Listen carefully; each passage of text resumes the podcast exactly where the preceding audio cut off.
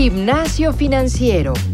Pon en orden tus finanzas y ejercita tu dinero. Bienvenidos a un nuevo episodio de Gimnasio Financiero. Yo soy Francisco Eguiza y como siempre les agradezco muchísimo estar con nosotros cada viernes, escuchándonos ya sea por Spotify en, en su mayoría, pero también por cualquier otra plataforma que ustedes utilicen, ya sea Spreaker, Apple Podcast o etcétera, etcétera. Es un larguísimo etcétera. Eh, el día de hoy vamos a hablar de un tema que nos han pedido ya muchísimo. De hecho, desde la semana pasada que hablamos sobre tarjetas de crédito y las opciones que se encuentran en el mercado, si no han escuchado ese episodio, les pedimos que por favor lo escuchen. Ha sido uno de los, de los mejores que hemos tenido sobre investigación y sobre las opciones y verticales de tarjetas de crédito que me conviene realmente más.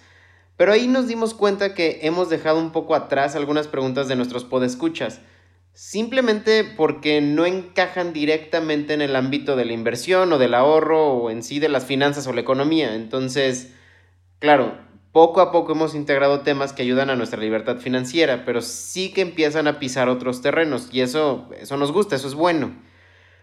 Pero queremos ampliar un poquito más el, el espectro para que cubramos todo lo que ustedes, como ya dije, queridos podescuchas, lo que ustedes nos piden todos los días por correo o en nuestro grupo de Facebook. Recuerden que para integrarse a este grupo de Facebook, simplemente en el motor de búsqueda de, de esta red social, buscan Gimnasio Financiero Podcast y ahí nos van a encontrar.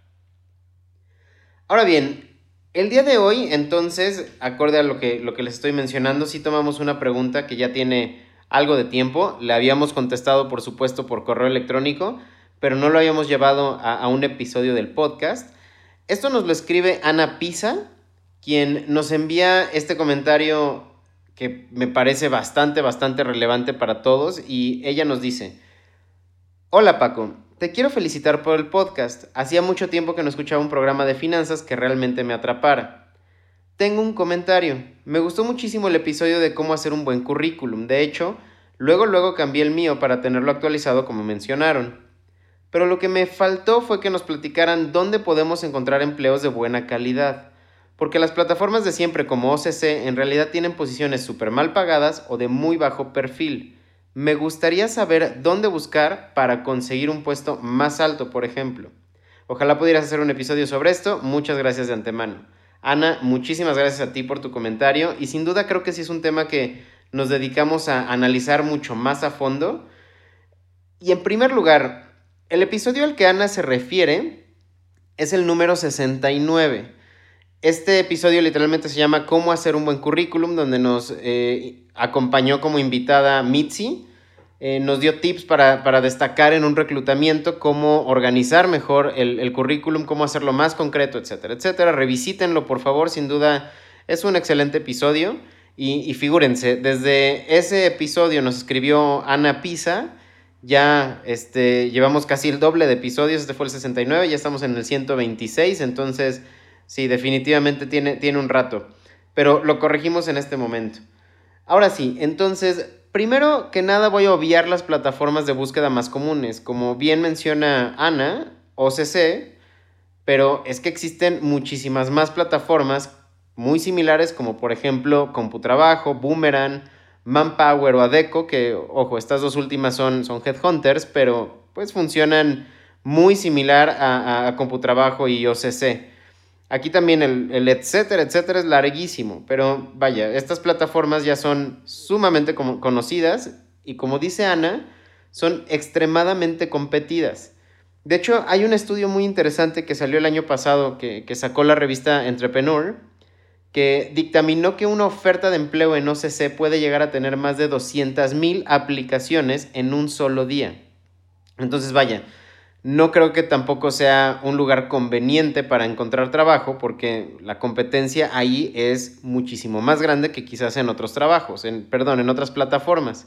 Eh, Computrabajo lo mismo, ¿no? O sea, seguramente debe de tener una cantidad innumerable de, de solicitudes y pues, ¿qué pasa? Los reclutadores empiezan a, descartar los currículums que reciben, simplemente por el subject que, tiene el, correo que, les envían, ¿no? O sea, eh, son, son trucos que también nos mencionaba Mitzi en el episodio 69, en donde, pues claro, tienes que empezar a cuidar no nada más cómo formas tu currículum, sino cómo lo envías, ¿no? Entonces, ahora sí, ¿dónde es la mejor opción para buscar trabajo? Y yo aquí les voy a dejar tres opciones que sin duda creo que, son de mucha ayuda, al menos a mí me han ayudado en el pasado. El primer eh, punto, la primera opción que yo les quiero compartir son las bolsas de trabajo corporativas. Y sinceramente creo que es una de las opciones más obvias, eh, quizás suena relativamente anticlimático, pero las bolsas de trabajo corporativas en realidad no son muy utilizadas por la gente.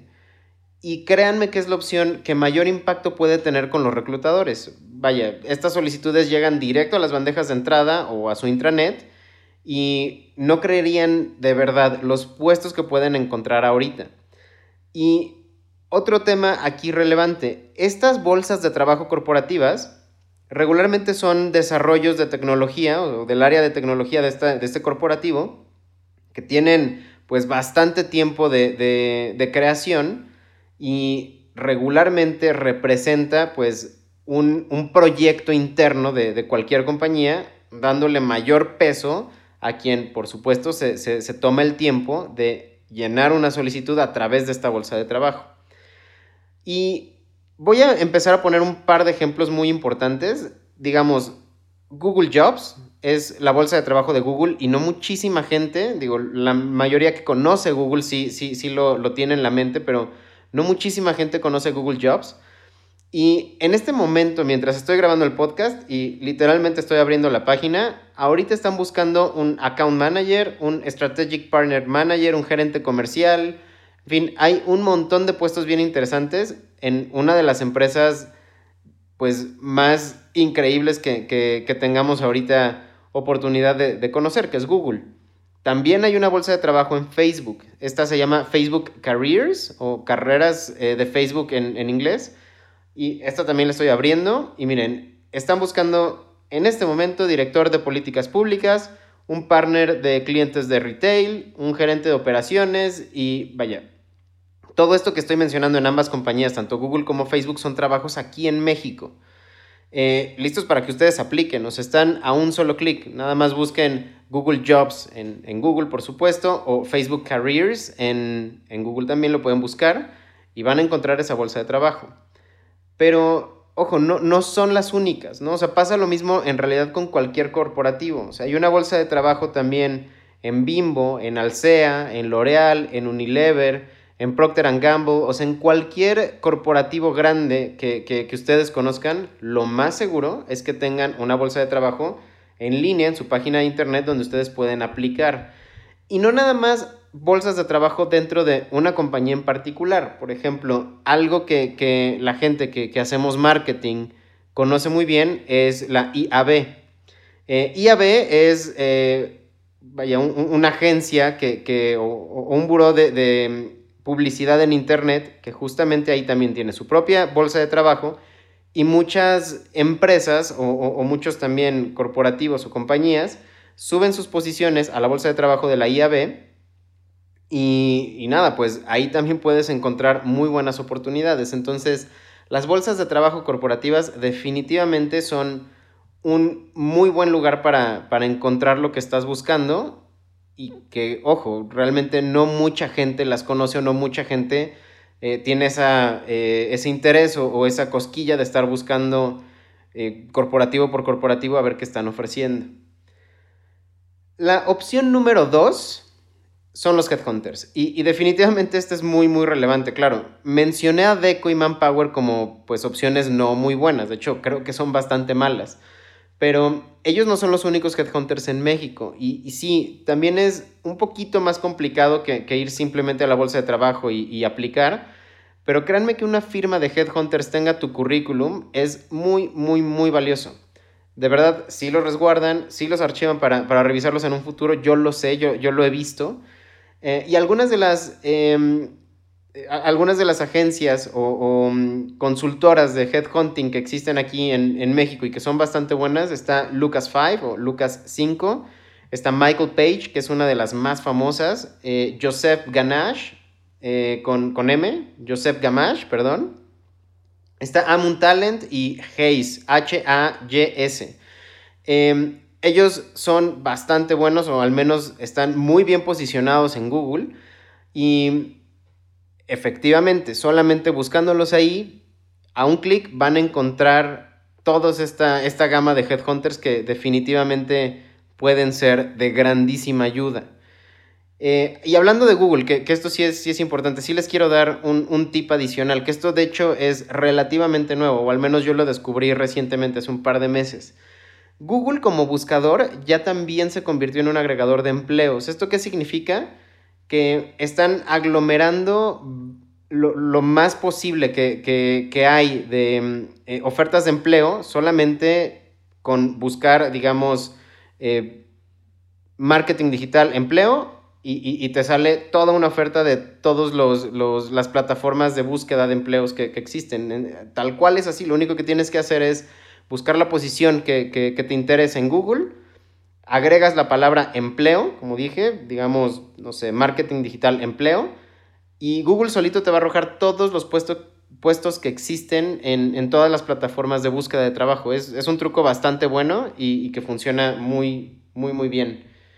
Eh, el tercero y, último eh, consejo que yo les quiero dar, para mí es la panacea de la búsqueda de empleo eh, y, yo digo para mí porque de hecho los últimos tres trabajos que yo he tenido justamente los conseguí ahí y esto es LinkedIn. En realidad yo entiendo que, muchos de ustedes van a decir, chin, pues LinkedIn ya lo conocía o, o es algo que, o sea, me esperaba otra cosa, pero es que de verdad no hay mejor lugar para encontrar una buena oportunidad de trabajo que LinkedIn.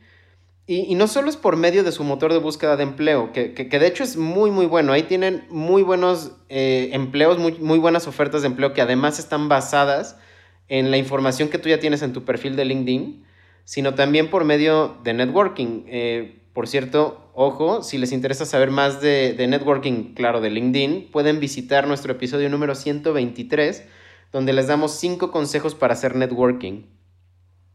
Pero la realidad es que no, no solo es el motor de búsqueda, como digo, no solo es el networking, sino creo que la mejor herramienta que tiene LinkedIn hoy en día es su plataforma de mensajería. Eh, los mensajes directos como tiene Facebook, como tiene eh, Twitter, como tiene cualquiera, pues LinkedIn también tiene una plataforma de mensajes directos. Y lo bueno de eso es que en dos pasos puedes estar enviando un mensaje al CEO del startup que más te, que más te gusta, Puedes conseguir al director comercial de un altísimo corporativo o, claro, a la directora de talento de esta empresa que tanto te llama la atención. Y lo único que tienes que hacer es ver el perfil de la compañía. Toda, la mayoría de las compañías tienen un perfil en LinkedIn.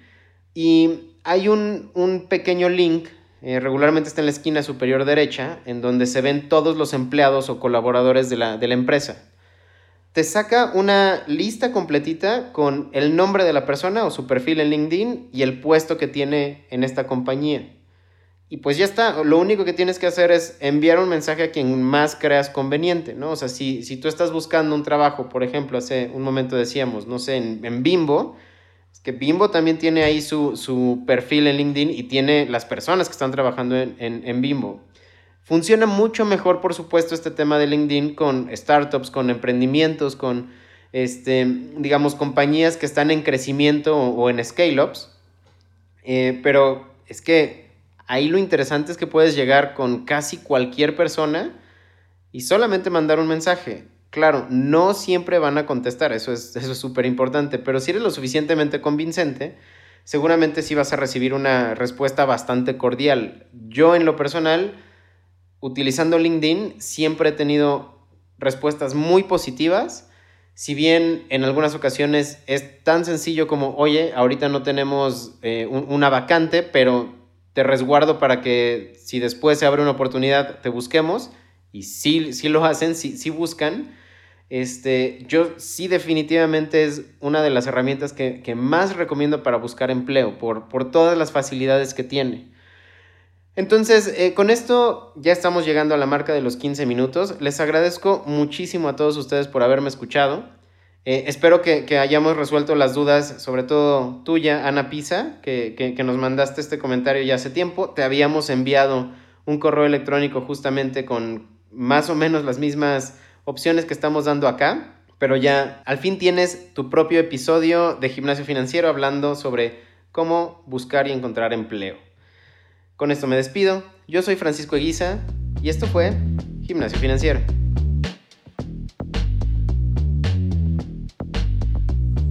El entrenamiento de hoy ha terminado. No olvides reforzar tus finanzas todos los días y compartirlos con tus amigos. Te esperamos la próxima semana en Gimnasio Financiero.